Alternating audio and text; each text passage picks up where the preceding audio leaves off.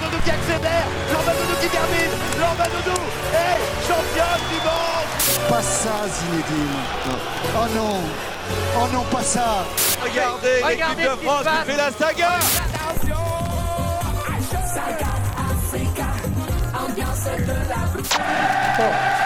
Has the power to change the world. It has the power to unite people. Bonjour à tous, ravi de vous retrouver dans l'émission Vivons Sport sur Cause Commune. Vous pouvez nous suivre sur 93.1 FM à Paris et en Ile-de-France et partout ailleurs sur causecommune.fm. Merci par avance pour vos remarques, vos annonces, vos questions sur le compte Facebook de l'émission, sur mon compte Twitter Karine Bloch et sur le chat sur le canal Vivons Sport. Merci à Olivier Grieco pour la réalisation. Merci également à Margot Bongrand pour la chronique qu'elle nous fera en fin d'émission. Nous continuons à nous interroger sur les enjeux de gouvernance pour un sport avec plus d'éthique et d'intégrité. Après avoir présenté la semaine dernière les enjeux de gouvernance au niveau mondial, nous allons étudier ceux de notre territoire national du point de vue des fédérations sportives. Est-ce que les élections fédérales des derniers mois ont eu un effet sur la prise en compte des enjeux sociétaux du sport? Comment les fédérations tentent de se relever de cette crise sanitaire? Comment gèrent-elles les incertitudes quant à la reprise, celles liées aux grandes compétitions et en particulier aux incertitudes des Jeux olympiques et paralympiques? Enfin, quels sont les enjeux des élections du CNOSF, le Comité national olympique et sportif français, qui auront lieu dans quelques jours? C'est avec Johan Penel, nouveau président de la Fédération française de badminton, avec nous en studio, que nous allons tenter de répondre à ces questions. Bonjour Johan. Bonjour Karine. Il y a tout juste un an, tu avais divulgué dans notre émission l'appel citoyen pour les élections fédérales 2020-2021. Alors comme je n'ai pas eu l'occasion de te féliciter à l'antenne déjà, bravo. Et ce que je te propose, c'est que nous revenions sur l'impact de cet appel. Combien de candidats l'ont signé finalement? Combien ont été élus? Et puis après, on verra les conséquences de tout ça. Alors effectivement, très heureux d'être parmi vous pour ce, ce, premier anniversaire de cet appel citoyen qui était quelque chose qui avait beaucoup de sens pour nous. C'était effectivement de replacer euh, le sport dans un contexte beaucoup plus large, qui est celui de la société et de ses plus-values. Voilà, quels sont les bienfaits du sport de manière générale, au-delà de taper dans un ballon, dans un volant. Et donc cet appel citoyen, il avait vraiment vocation à fédérer de manière transdisciplinaire, pas être focalisé sur les bienfaits d'un sport, mais vraiment de travailler ensemble sur ce qu'on pouvait apporter. Et c'est en plein au cœur du débat de la société actuelle sur, euh, sur le sens des choses, sur pourquoi on fait les choses. Donc cet appel citoyen, il a été signé par 12 candidats et candidates dans différentes fédérations. Et donc sur ces 12, 6 ont été élus, la moitié.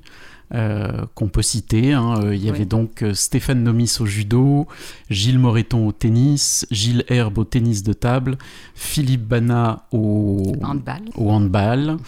Dominique Nato à la boxe et puis moi-même au, au, badminton. Et effectivement, ça nous a permis, avant nos élections, de pouvoir échanger sur nos difficultés respectives, notamment à imposer ces sujets-là dans le débat des, des, élections. Et puis maintenant qu'on est élu, effectivement, on se connaît déjà, on, on sait qu'on a une partie d'ADN en commun. Et, ça nous permet bah, d'avancer et puis de faire face à des difficultés communes aussi hein, dans, nos, fédérations. On arrive au pire moment, on est tous nouveaux dans ce, monde-là. Euh, évidemment, c'est un défi majeur pour, euh, pour l'ensemble du monde sportif. Alors, on reviendra sur, sur la mise en œuvre. Les sujets abordés dans l'appel, c'est tout ce qui est euh, cohésion sociale, santé, environnement. Voilà, il y avait six, six chapitres euh, sur la santé, l'éducation, l'innovation sociale, l'éthique, la gouvernance. Voilà, le but, c'était vraiment euh, de, de, de, de, montrer qu'il y a le sport et à côté, il y a les bienfaits du sport et tout ce qu'on peut faire grâce au sport. Hein, on, on l'entend dans le générique, hein, Nelson Mandela mm. le dit, euh, le sport a ce pouvoir unique de changer le monde. La question c'est comment on en peut tout cas, changer. on y croit, vivons sport, ça c'est sûr. Exactement. Donc 12 candidats finalement, euh, pour nos auditeurs, hein, il faut rappeler que je ne sais pas combien de fédérations exactement bah, les, il y en a, les, mais les fédérations peu, hein. qui sont adhérentes au CNOSF, on en reparlera tout à l'heure, Mm. elles sont 108. Mm. Euh, dans la plupart des des fédérations, il y avait un, deux Mhm. ou trois candidats ou listes candidates. Chez nous, par exemple, c'était c'était des listes.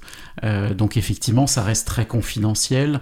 Bah, Euh, c'est sûr. Oui, peu ont voulu l'afficher, c'est surtout peu ont voulu l'afficher, peut-être peu en ont eu connaissance, même si euh, il y a eu Il y a eu un petit Ouais, peu de... Honnêtement, si on Tout voulait, on savait. et- Mais on Mm. le sent hein, que c'est quand même quelque chose qui s'impose petit à petit. On en reparlera tout à l'heure Ouais. sur le CNOSF. Et justement, sur cette campagne, même ceux qui n'ont pas signé, est-ce que vous êtes arrivé à en faire un thème de campagne ou est-ce que ça a été balayé euh, Alors donc pour le, pour le badminton, hein, euh, clairement, on, on était déjà une fédération sur laquelle ces, ces sujets-là étaient, étaient abordés. Euh, pour autant, ce qui manquait peut-être, c'était de changer de dimension. C'était de dire, euh, au lieu d'être centré sur la pratique et de remarquer que effectivement on pouvait avoir tel bienfait localement sur telle initiative de club euh, ou de comité départemental, de ligue, etc. Là, c'est vraiment inverser le paradigme pour dire je veux traiter ce problème de société-là, par exemple l'insertion professionnelle des jeunes dans les quartiers, et bien comment est-ce que je vais organiser ma pratique sportive pour répondre à cet enjeu?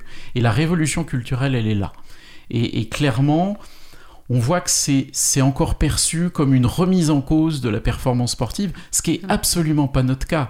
Euh, moi, je suis, voilà, je suis né bénévolement dans des espaces de compétition sur des championnats de France, pas en tant qu'acteur, hein, j'ai pas ce niveau-là, je suis désolé, Euh, mais en tant que bénévole. Euh, j'ai été au jeu en tant que bénévole à Londres, et clairement, il est hors de question de, remettre en cause la vocation de ces, événements-là, de, cette compétition qui peut structurer des vies. Mais pour autant, il y a des gens dont c'est pas ce qu'ils vont rechercher. Il y a des gens, ils vont pas regarder les Jeux à Paris en 2024, c'est un fait. Euh, de la même manière, le dépassement de soi, c'est pas ce qui les fait vibrer. Par contre, de retrouver les copains au gymnase ou sur le stade euh, toutes les semaines, d'avoir ces rituels, euh, de transpirer, de partager, et ben ça, c'est ça, ça peut être beaucoup plus structurant et ça peut changer les vies. Donc, pour bien expliquer à nos auditeurs, hein, toutes les fédérations ont un, une- un projet de performance sportive. Tout à fait. La, la Voilà. fédé de badminton ne l'a pas enlevé, mais Non, vous, et il est hors de question. Par contre, tu effectivement, imposes un autre projet qui est Voilà, une l'équilibre entre la performance sportive et la performance, et la performance sociale. Donc effectivement, dans le code du sport, vous avez le PPF, donc on, on adore les acronymes, donc le projet de performance fédérale, sous-entendu le projet de performance sportive, c'est-à-dire tout ce qui va structurer le haut niveau pour aller maintenant avec la nouvelle nomenclature vers la haute performance avec ambition bleue et Paris 2024 en, en ligne de mire. Mais à côté de ça, effectivement, des fédérations qui construisent un projet de performance sociale, bah, on, a à cœur de faire nos preuves et forcément, quand on expérimente, ben, on va rencontrer quelques, quelques écueils, mais d'avoir voilà, cette, cette volonté-là de dire on a deux missions de service public qui nous sont confiées par l'État à travers la délégation et l'agrément. Il y a la partie haut niveau et la partie développement de la pratique pour tous. Et on veut vraiment avoir à cœur de structurer l'ambition de la même manière pour les deux. Même si sur la performance sportive, on va être beaucoup dans le quantitatif, les médailles sur la scène mondiale. Et puis la performance sociale, on est beaucoup plus dans le qualitatif. Et là, forcément, on touche du doigt la première difficulté, le premier écueil, c'est comment dans 4 ans, dans 8 ans, dans 12 ans, on va être en capacité d'évaluer les bienfaits de ce projet de performance sociale. C'est peut-être euh, d'accepter d'avoir d'autres critères d'évaluation que les médailles. Tout à fait. Mais, l'évaluation et les indicateurs de Mm. réussite dans Oui. le monde associatif, c'est pas toujours quelque Rien- chose qui est ancré dans, Sans dans la rien que culture. d'utiliser les termes, je sais que ça rebute. Mais, mais pour autant, on veut pas Mm. donner l'impression de, de tout réinventer. C'est-à-dire que les bienfaits du sport, ils existent déjà bien avant qu'on arrive. Et à la fédération de badminton, j'ai toujours rendu hommage à tous ceux qui, sur le terrain ou à la fédération, participaient de ces enjeux-là. Pour autant, là, le changement, c'est la structuration de l'ambition. C'est dire, on a un projet, on le structure, on a des indicateurs, et on va y aller pour emmener toute la communauté. Et derrière ça, il y, a y une vraie question.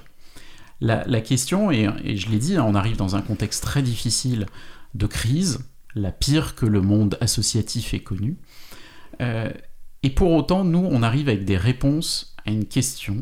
C'est finalement entre la société de consommation, et on l'a vu avec la question du remboursement des licences, euh, j'ai payé, j'ai pas, j'ai pas pratiqué, j'ai pas consommé, donc je veux être remboursé. Et la meilleure réponse à ça, c'est de dire, mais le bienfait de votre pratique en association, c'est quelque chose d'inquantifiable. Les émotions, ça se quantifie pas. Le bonheur de rencontrer des gens, de faire des rencontres qu'on n'aurait pas faites ailleurs, de, de se mixer avec d'autres classes sociales, avec d'autres catégories d'âge, bah, tout ça, ça ne se quantifie pas. Donc nous, ce qu'on veut vraiment dire, c'est que on va essayer de démontrer, ou tout du moins de redonner du sens à la pratique sportive. Et donc d'apporter des réponses à ces gens-là qui se disent bah oui, bah cette année, qu'est-ce que je vais sélectionner dans la grille des activités proposées sur le territoire de la, de la commune? Bah on va, on va arriver avec d'autres arguments qui sont pas justes. Voilà, on ouvre le gymnase, vous tapez dans un volant, on ferme le gymnase. Bah non, vous allez vivre autre chose à Oui. travers ça. Une autre expérience pour aussi la santé avec du bien-être euh, physique, mental et social. C'est ça. Et le social, c'est aujourd'hui une des premières victimes de, de cette crise, de ces confinements, c'est le lien social. Et nous, on veut vraiment dire que le sport, il est vecteur de ça. Il le crée. Et, et derrière, il peut le faire perdurer grâce à, à- et encore une fois, j'insiste, hein, la pratique sportive en milieu associatif. Euh, et, là, il y a une ambition sociale dedans qu'on retrouve peut-être moins dans des pratiques de pure consommation où euh, j'achète un abonnement, j'y vais quand je veux, où je veux, avec qui je veux. D'où l'intérêt, euh, effectivement, de mettre en place ce projet. Alors, quand on a cette ambition, on arrive, comme tu le dis, dans un moment difficile. Pour ces présidents qui élus et qui avaient signé cet appel, ça doit pas être tout simple. Quelles sont les difficultés rencontrées au départ? Alors clairement, Toi, tu as été notre- élu en décembre. Il faut rappeler que ça, les élections, elles se sont étalées jusqu'au 30 avril, puisque Ouais. normalement c'est le ça. 31 décembre. Mm. Mais là, il y a une tolérance jusqu'au 30 avril, puisque les Jeux de Tokyo voilà. ont été décalés d'un an, et donc il y avait un conflit dans la loi. Oui, parce puisque que normalement, une Olympiade, c'est c'est 4 ça. ans. Ouais. C'est après les Jeux, mais avant le 31 décembre. Donc, Donc euh, quand les Jeux passent après le chose, 31 ouais. décembre, il a fallu inventer autre chose. Donc la, la, la, la première peur qu'on a, c'est évidemment de ne pas être en capacité de tenir nos promesses. Parce que quand on crée de l'espoir, et nous clairement, hein, on, est, on est une liste à la Fédération française de badminton avec que des nouveaux, quasiment. Donc on voit bien que euh, on est arrivé avec un nouveau discours, avec une autre vision du badminton, et c'est un vrai pari sur l'avenir. Parce que confier les clés de la maison à des novices, moi je tire mon chapeau aux gens qui nous ont élus, euh, avec 55% des voix. Donc une, euh, Donc, une petite majorité. Euh, et derrière, on arrive, on découvre cette fédération, qui est une belle fédération. Euh, on n'arrive déjà pas, financièrement, à assumer les activités classiques de la fédération. Parce qu'avec notre modèle économique et notre baisse de 30 entre 30 et 35% des licenciés, ça veut dire une baisse de 30 à 35% des ressources financières de la fédération. Donc on voit que là, on n'a déjà pas les moyens de faire l'activité classique, et nous on arrive avec des choses en plus, euh, qui sont justement des activités pour démontrer le pouvoir du badminton et le pouvoir du sport. Donc ça c'est le premier écueil, c'est est-ce que on va être en capacité d'assumer les deux? Euh, Et clairement là aujourd'hui c'est une question purement économique, euh, avec une grosse incertitude sur, euh, sur la, la- la rentrée de septembre.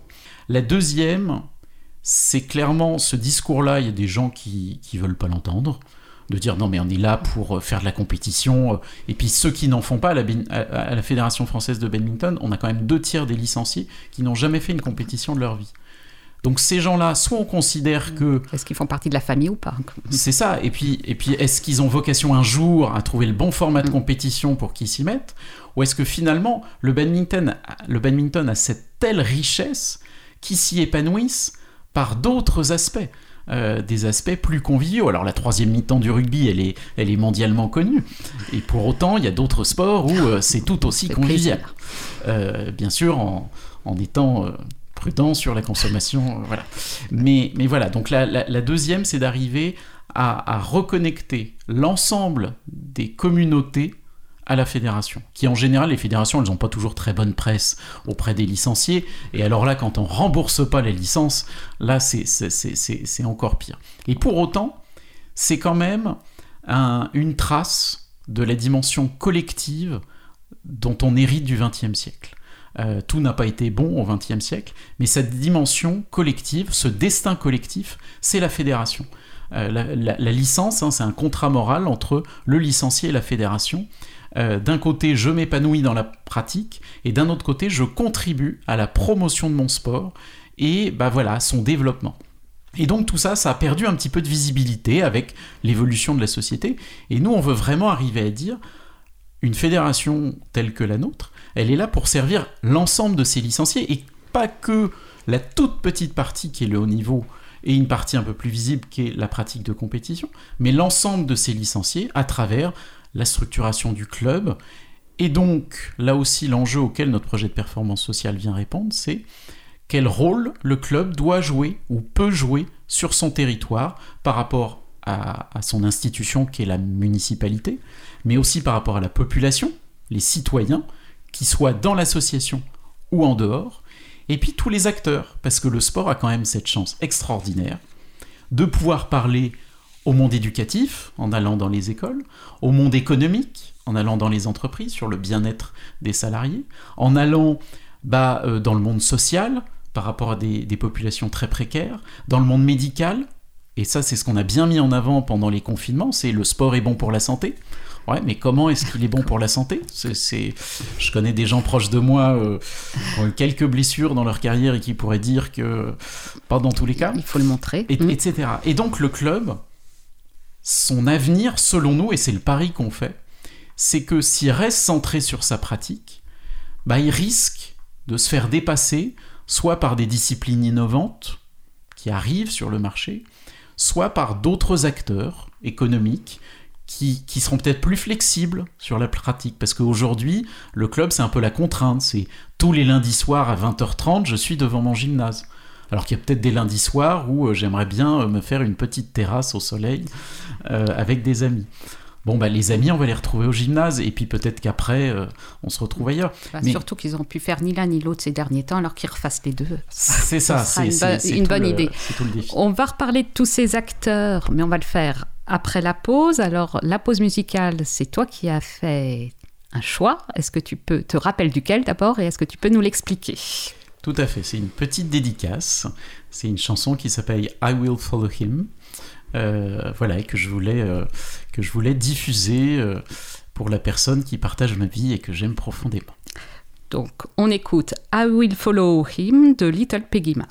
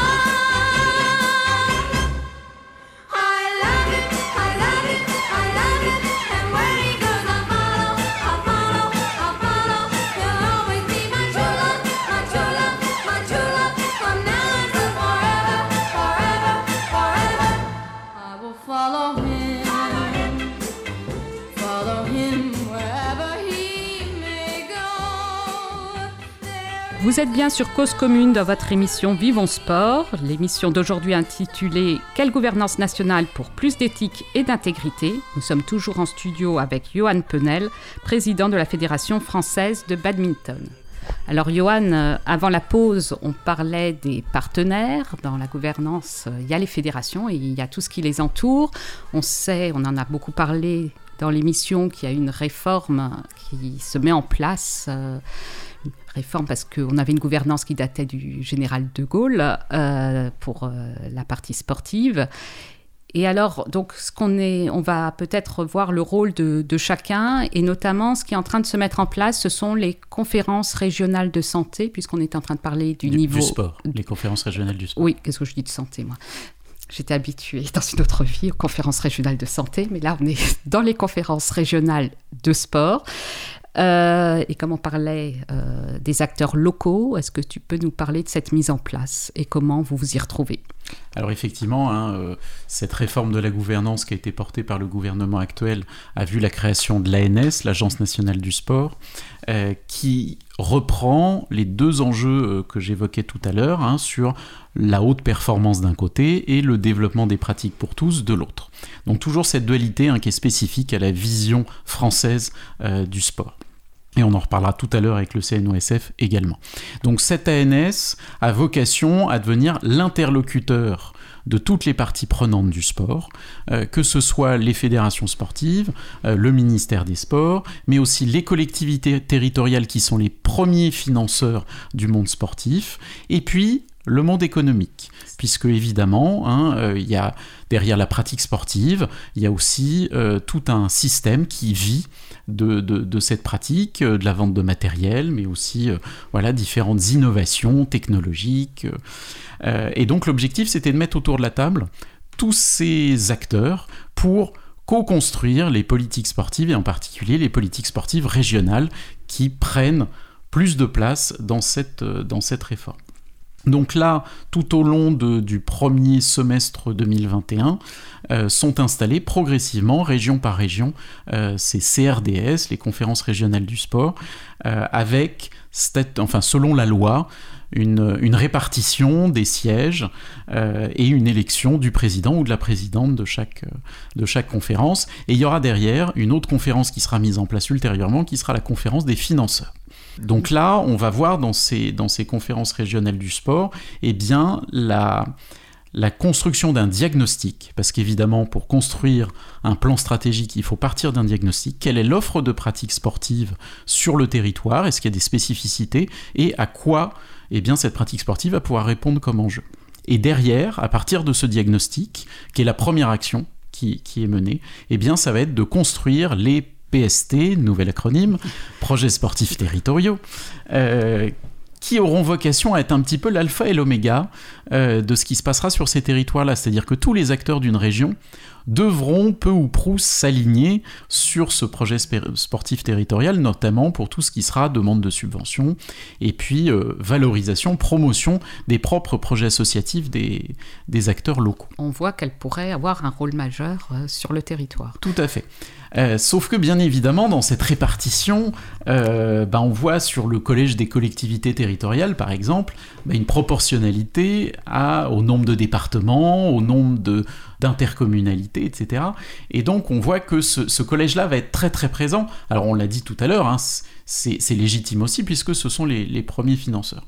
Et puis le, le monde sportif, lui, il a un quota fixe, euh, quel que soit le territoire, euh, et qui aura vocation là aussi à peser, non pas pour sa propre discipline, parce qu'évidemment les gens qui vont siéger dans ces conférences régionales sont toujours issus d'une discipline particulière. Euh, et le but, c'est à la fois de faire valoir les spécificités de sa propre discipline, mais surtout de Mm. porter la parole du monde sportif, des intérêts du monde sportif, euh, pour encore une fois, dans la perspective des Jeux de Paris 2024, qu'il ne faut pas perdre de, de l'esprit, euh, c'est comment est-ce que on va changer la place du sport dans la Et- société et, alors, française. est-ce que du côté des fédérations, vous êtes satisfait de cette mise en place? Est-ce que le compte y est? L'avenir le dira, je ne suis pas devin, donc ça c'est une belle réponse pour botter en touche. Voilà. Euh, pour autant, c'est un enjeu stratégique. Euh, C'est-à-dire que typiquement, hein, dans, dans les, dans les fédérations, il y a des ligues régionales. Les ligues régionales, elles ont un positionnement complexe puisqu'elles vont être à la croisée des chemins entre le PSF, le projet sportif fédéral qui vient de la fédération euh, de la discipline, et puis du PST, le projet sportif territorial qui vient du territoire. Et donc les ligues, elles vont être un petit peu Tiraillé. tiraillés entre les deux, mais c'est là toute la richesse de leur action, c'est qu'ils vont pouvoir s'enrichir mutuellement des deux, mais on voit bien qu'on ne peut pas faire des choses qui sont complètement orthogonales. On doit servir la même ambition, le même enjeu, et je le disais tout à l'heure, c'est changer la place du sport dans la société française. Donc évidemment, il va y avoir un alignement des planètes à un moment. Là, c'était un petit peu chacun essaie de positionner ses, ses représentants dans ces différentes instances. Il y aura des commissions en particulier dans ces, dans ces conférences régionales, des commissions de spécialistes, par exemple sur les équipements. Euh, et c'est là où euh, il, faudra, il faudra peser pour que euh, toutes les infrastructures puissent respecter les spécificités et qu'on ne se retrouve pas typiquement avec des gymnases trop bas de plafond, parce que pour le badminton, c'est pas C'est optimal. pas, c'est pas le mieux. Alors, maintenant, si on revient au niveau national, à côté des fédérations, il y a déjà le gouvernement, lui, je regarde ce qui est déjà en place. Et il y a eu pas mal de- questions qui se sont posées, notamment pendant la crise et maintenant dans les plans de relance. Est-ce que le sport est bien traité? Est-ce qu'il est aussi bien traité que la culture? On a au départ de la crise plus entendu tout ce qui est tourisme, restauration, culture, et même dans les mots, et on le voit bien dans les discours d'Emmanuel Macron, le sport est arrivé assez tardivement, euh, même très tardivement. Alors, comment le monde sportif et, la Fédération française de badminton a, trouvé que ça a été géré Vous, faites partie des sports euh, pour lesquels ça a été le plus dur parce que les sports, euh, vous êtes euh, un sport en salle. Tout à fait. Les, sports d'intérieur, on avait fait une conférence de presse fin février pour justement bah, faire un cri d'alerte parce que bah, on sent bien qu'on est, on est dans une situation critique, on est invisible, et c'est le grand paradoxe du sport en France, c'est qu'on est extrêmement bien structuré.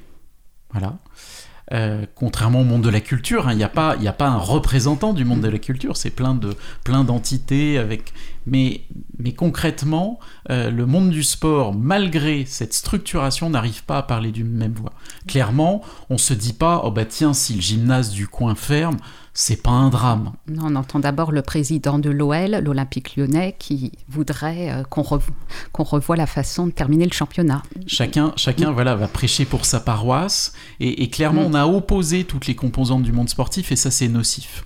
On l'a vu, il y a eu des pétitions ces dernières années, il y a eu des appels aux dons. Et à chaque fois, c'est pas le succès retentissant à la hauteur de la communauté sportive. Il faut rappeler que, euh, alors selon les, selon les chiffrages, hein, euh, globalement c'est 17 millions de licenciés dans les différentes fédérations, et globalement c'est plus d'un Français sur deux qui a une activité physique régulière. Pourquoi est-ce que tous ces gens-là n'arrivent pas à s'accorder sur la place du sport dans la politique française? Parce qu'encore une fois, je pense que ça vient du fait que l'utilité sociale du sport n'est pas assez valorisée, et donc effectivement, en période de crise, le premier, la première chose euh, qu'on met de côté peut-être, c'est le sport. Donc cette, cette gestion de crise, effectivement, on en est pénalisé aujourd'hui et on ne sait pas jusqu'où vont aller les conséquences de cette crise.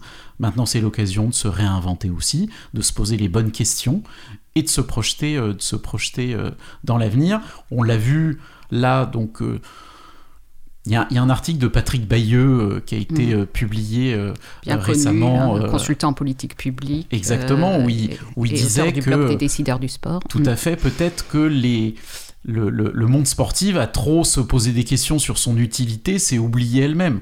Donc, je, je- alors que la culture, elle, elle s'assume. Voilà, on fait de la culture pour faire de la culture et on n'a pas besoin à chaque fois de dire pourquoi est-ce que la culture est bonne pour la société. Donc, je suis pas tout à fait d'accord avec lui pour une fois. Oui, parce que là, Euh, parce que justement, nous, on est dans la démarche Mm. inverse, qui est de dire, justement, peut-être qu'on n'a pas assez valorisé notre Mm. utilité pour la société, et ce qui fait qu'aujourd'hui, on est la cinquième roue du carrosse. Donc l'avenir dira si cette crise aura, in fine, été bénéfique pour le monde sportif ou pas, et clairement, ça se jouera en 2024 et en 2025, c'est-à-dire avant les Jeux, pendant les Jeux, après les Jeux. Et alors, avant les Jeux, et ce mois-ci, avant, il va se jouer quelque chose qui peut-être euh, aura son importance justement euh, pour 2021 et 2024, hein, les prochains Jeux. Euh, c'est l'élection euh, au CNOSF. Alors, il faut rappeler que c'est le Comité national olympique et sportif français qui à la tête de toutes les fédérations sportives nationales. Est-ce que donc euh, tu peux nous parler de ces enjeux? Donc aujourd'hui, il faut rappeler qu'il y a quatre candidats. On aura l'occasion sur une prochaine émission de parler avec eux. Mais est-ce que tu peux, de ton point de vue de fédération, nous dire quels sont les enjeux de cette élection Alors, plantons, plantons le décor. Euh, donc, le président sortant, après trois mandats, ne se représente pas, Denis Mm. Masseglia, atteint par la limite d'âge des, des statuts du, du CNOSF. Et donc nous avons la chance cette année d'avoir quatre candidatures euh, représentant le monde sportif dans toute sa diversité. C'est-à-dire qu'on a deux représentants du monde olympique, deux représentants du monde non olympique, euh, on a deux femmes, deux hommes, euh, avec des, parcours soit de champions, soit de, de sportifs euh, citoyens.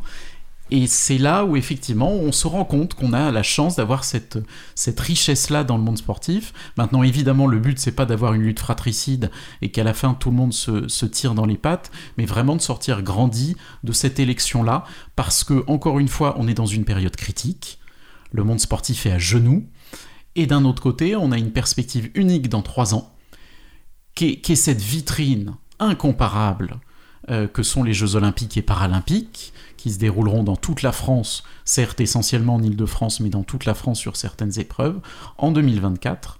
Et pourquoi est-ce que c'est une occasion unique? Parce que, d'une part, c'est l'occasion de, de mettre peut-être plus de gens au sport, encore une fois pour leur bien-être à eux. hein. Le but, c'est pas d'avoir juste un chiffre, euh, regardez, moi j'ai tant de licenciés, et puis moi j'ai tant de licenciés. C'est vraiment de leur démontrer que c'est bon pour eux. Après, libre à chacun de dire non mais moi le sport je veux pas je veux pas en entendre parler mais au moins là on a des opportunités de mettre en valeur toutes ces disciplines dans leur diversité et puis encore une fois de montrer ses bienfaits. hein. Je sais que je me répète mais mais j'y tiens parce que les, les- les gens n'ont pas toujours à l'esprit ça, c'est c'est les, les bénéfices collatéraux de la pratique sportive. Donc ces jeux, c'est un enjeu, et évidemment la personne qui va se retrouver à la tête du CNOSF à partir du 29 juin va avoir cette responsabilité-là sur les épaules. Oui, donc on posera les questions pour vérifier que sur les enjeux qui nous tiennent à cœur, il y a des projets. Très vite, parce qu'on n'a plus beaucoup de temps, est-ce que tu peux nous parler donc de ces incertitudes par rapport aux Jeux, puisqu'on est en juin, qu'on ne sait toujours pas s'ils vont avoir lieu, euh, ce qui doit être extrêmement difficile pour les athlètes. Les délégations sont réduites au maximum. Alors très rapidement, si tu peux nous Voilà, dire ce que ça représente pour une fédération et ses champions. Tout à fait. Donc nous sommes une fédération olympique et pour la première fois paralympique, Mm. puisque le parabadminton fait son entrée à Tokyo. Euh, et effectivement, à, à quelques semaines de, de la tenue de l'événement, on voit que la population tokyoïte et même plus généralement japonaise euh, émet de sérieux doutes sur l'utilité d'accueillir ces jeux dans, dans un contexte sanitaire euh, compliqué. Pour autant, c'est démontré que la vie continue, euh, the show must go on. Et puis, pour ces athlètes, on s'en rend, pas compte, hein, euh, euh, tous, tous ne gagnent pas des millions d'euros. Certains, c'est leur seule opportunité d'avoir une vraie visibilité en 4 ans. Donc on leur a déjà pris un an. Là, on est en 5. Voilà, Euh, il y en a qui ont arrêté leur carrière entre, entre 2020 et 2021. Ils ne verront pas leur dernier jeu. Euh, et effectivement, pour eux, c'est l'occasion de briller, c'est l'occasion peut-être d'assurer leur avenir d'un point de vue financier. Et on espère tous que ça sera une belle fête. Il y aura des lives sur le Trocadéro à Paris euh, pour vivre ça. Alors il y aura le décalage horaire, évidemment, mais tout sera fait pour vivre un petit peu l'événement euh, de l'intérieur, même si sur place, ben, on, commence à y être habitué. Il y aura une ambiance en tribune qui sera très très réduite, voire inexistante. Et c'est vrai que ça, ça pèse, même si l'important pour l'athlète, bah, c'est de se dépasser sur le terrain et de tirer le meilleur de, de lui-même.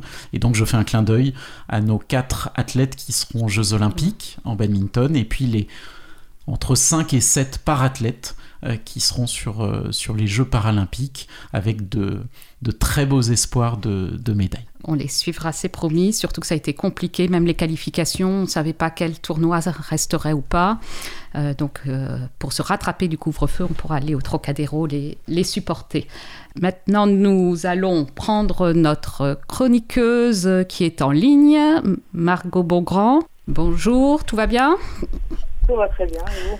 Très bien, merci. Alors, euh, bah écoute, hein, place à toi pour euh, ta chronique. Je te laisse euh, dévoiler le nom, son titre. Oui, je vais parler de Naomi Osaka et de l'impact de, la dimension sociale dans le sport. Donc, Jo- Johan Ponel, vous souhaitez mettre au cœur du jeu la dimension sociale dans le sport en encourageant les relations humaines avant toute performance. Et c'est une notion intéressante, surtout en ce moment avec le contexte de la crise sanitaire qui nous éloigne les uns des autres, symbolisé par le retrait de Naomi Osaka de Roland Garros. Donc revenons sur ce dernier événement qui a bousculé la planète tennis. Naomi Osaka, la japonaise, est numéro 2 mondiale. Elle a remporté quatre fois des tournois du Grand Chelem, dont dernièrement l'Open d'Australie de Melbourne en janvier. Et pourtant, après avoir refusé de répondre à la presse, jugeant cette épreuve trop dangereuse pour sa santé mentale, la joueuse s'est retirée de la programmation de Roland Garros, offrant la qualification au troisième tour à Anna Bogdan. Cet événement est assez symptomatique finalement des difficultés que traverse la pratique sportive en ces temps de pandémie, où même les professionnels sont sujets à des fragilités émotionnelles, des difficultés mentales, voire même de la phobie sociale, comme cela a été évoqué pour Naomi Osaka. Si certains joueurs comme Novak Djokovic ou encore Serena Williams ont apporté leur soutien à la jeune japonaise, d'autres ont évidemment critiqué le timing de cette décision, jugeant que répondre à la presse faisait partie des incontournables d'une carrière sportive professionnelle. Et c'est pas faux, mais la gestion des projecteurs peut parfois laisser des traces. Mise sur le devant de la scène mondiale, avec sa forme du moment et attendue à Roland Garros, avec le retour du public dans les gradins, Naomi Osaka n'a pas su gérer la pression sur ses épaules et elle s'est écroulée, a fui le retour à une norme sociale oubliée. Parce que la norme tant attendue, c'est le retour du public dans les stades. Car c'est bien beau de balancer dans les enceintes des chants de supporters, mais il n'y a que les vraies relations sociales qui font avancer le sport. En Ligue 1, seulement 38% des équipes se sont imposées à domicile cette saison. Un chiffre historiquement bas qui illustre l'impact réel de l'absence du public dans les stades. Kiki Mladenovic, à Roland Garros, a déclaré que c'était un pur bonheur de retrouver ce contact social et qu'elle a même discuté avec des personnes dans les gradins entre les points, chose qui ne lui était jamais arrivée avant.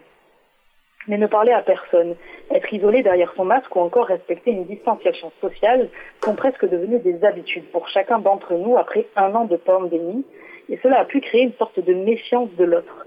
Quand on se penche sur le sport amateur, si certains ont hâte de retrouver coéquipiers et clubs, d'autres ont de plus en plus de mal à, à- à revenir sur des activités sociales comme le sport, ayant développé d'autres centres d'intérêt durant les confinements successifs, et parfois une peur aussi du retour à la sociabilité accrue. Parce que dans l'incertitude qui plane toujours sur les compétitions amateurs, le nombre de prises de licence a sensiblement chuté depuis la saison dernière. On enregistre une baisse de 15% sur les 16 millions de licenciés entre 2019 et 2020. Beauté en touche, le sport a été le grand perdant finalement de la crise sanitaire, devenue crise sociale, alors que l'on connaît les bienfaits d'une pratique sportive régulière en club, tant sur la santé physique que sur la santé mentale. Évidemment, la notion de partage prime dans les sports collectifs, mais aussi en individuel. Les entraînements sont aussi souvent des parties de plaisir, de rire et d'échange, où la relation humaine et la transmission sont au cœur des séances. Alors après un été chargé en compétition sportive entre Roland Garros, l'Euro 2020, les JO de Tokyo ou encore le Tour de France, il faut que la rentrée soit marquée par un réengagement de chacun dans les clubs pour maintenir justement ce lien social si important qu'il nous apporte. Je crois que ça, complète tout ce qu'on a dit. Une réaction. Est-ce que les athlètes en badminton, euh, eux, ont du mal à revenir à la lumière ou ils n'attendent que ça? Ils, n'attendent que ça, mais il est clair qu'une carrière de haut niveau, euh, le fait d'être dans la lumière, ça peut être très traumatisant. Et, on se rend pas compte de tous les ingrédients d'un parcours de haut niveau. Et, effectivement, de, l'avoir à l'esprit, et bravo à Naomi Osaka d'avoir eu le courage euh, d'assumer le fait que euh, tout être humain, aussi champion soit-il, a ses propres failles. Elle avait pris déjà des positions fortes en faisant la grève euh, dans le cadre de Black Lives Matter. Aujourd'hui, elle défraie la chronique et, et fera peut-être avancer les choses également. En tout cas, merci Margot, merci Johan, merci à Olivier Grieco pour la réalisation. La semaine prochaine, il sera toujours question de gouvernance dans l'émission animée par Ando Rakotosson et Pirasant Subramaniam. Quant à moi, je vous retrouverai dans deux semaines pour une émission exceptionnelle. Nous serons à trois jours des élections du CNOSF, le Comité national olympique et sportif français. Je recevrai les candidats ou des candidats à la présidence de cette maison à la tête du mouvement sportif français. En effet, aujourd'hui, 3 sur 4 ont répondu favorablement. Nous attendons la réponse du quatrième. Nous espérons qu'il viendra également. Ils nous diront quelle place ils veulent donner au sport dans la société, à cette performance sociale euh, que nous avons longuement évoquée aujourd'hui. N'hésitez pas à m'indiquer les questions que vous aimeriez que je pose aux candidats sur le chat sur le canal Vivons Sport, sur le compte Facebook de l'émission, sur mon compte Twitter Karine Bloch. Nous comptons de manière générale sur vos remarques et idées. Très bonne semaine à toutes et à tous. À la semaine prochaine avec Ando et Piracente. Et Lormano qui accélère Lormano qui termine. Laura Doudou est championne du monde. Pas ça, Zinedine. Oh non. Oh non, pas ça. Regardez, l'équipe de France qui fait la saga.